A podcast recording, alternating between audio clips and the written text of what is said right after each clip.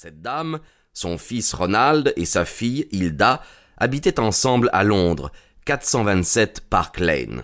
Le jeune homme était reçu dans la meilleure société et on ne lui connaissait ni ennemi ni vice particulier. Il avait été fiancé à Miss Edith Woodley de Carstairs, mais les fiançailles avaient été quelques mois auparavant rompues d'un mutuel accord. Rien ne permettait de croire que cet événement eût laissé derrière lui des regrets profonds. Au demeurant, l'existence du jeune homme se passait dans un cercle étroit et normal, car il avait des habitudes régulières et sa nature était plutôt froide.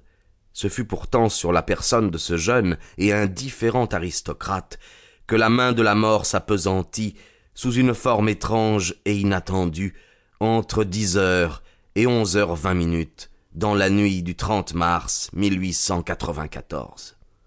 Ronald Adair aimait les cartes et jouait continuellement, mais jamais gros jeu.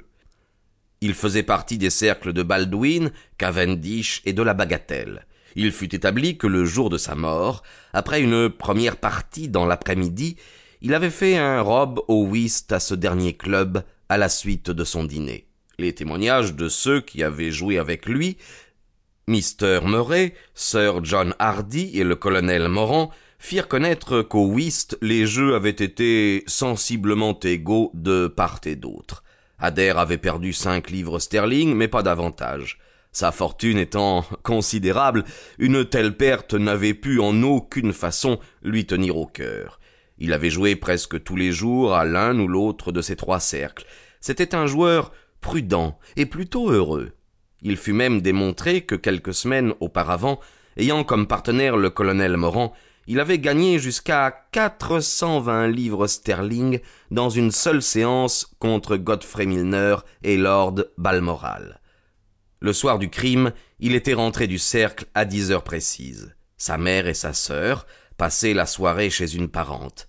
La servante déclara qu'elle l'avait entendu entrer dans la pièce du deuxième étage qui lui servait de cabinet et donnait sur la rue. Elle y avait auparavant allumé le feu, comme la cheminée fumait, elle avait ouvert la fenêtre. On n'avait entendu aucun bruit dans l'appartement jusqu'à onze heures vingt, heure à laquelle rentrèrent Lady Ménos et sa fille.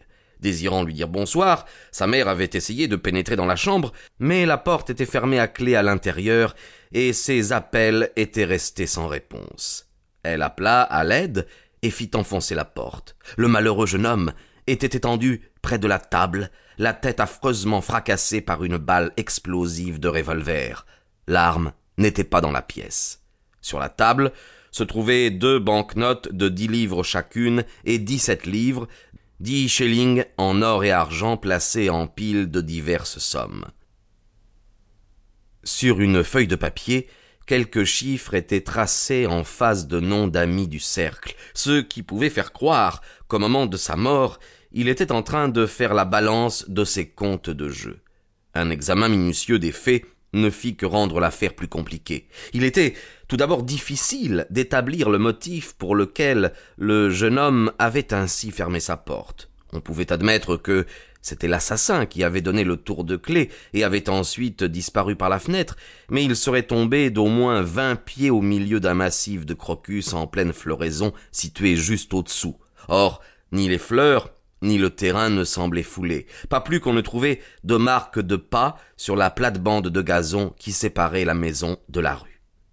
C'était donc apparemment le jeune homme qui avait lui-même fermé la porte. Comment alors avait-il trouvé la mort? Il était impossible de grimper jusqu'à la fenêtre sans laisser de traces. En admettant qu'on eût pu tirer par la fenêtre ouverte, il eût fallu un tireur remarquable pour l'atteindre avec un revolver et lui faire une pareille blessure. Enfin, Park est un endroit très fréquenté et à cent mètres de la maison se trouve une station de voitures. Personne n'avait entendu de coup de feu, et pourtant il y avait là un cadavre et une balle de revolver dont le sommet, en forme de champignon, avait produit cette horrible blessure qui avait dû causer une mort instantanée. Telles étaient les circonstances du mystère de Park Lane, que venait encore compliquer l'absence totale de mobile, puisque, ainsi que je l'ai dit, on ne connaissait à la victime aucun ennemi, et que l'argent ou les valeurs se retrouvaient intacts.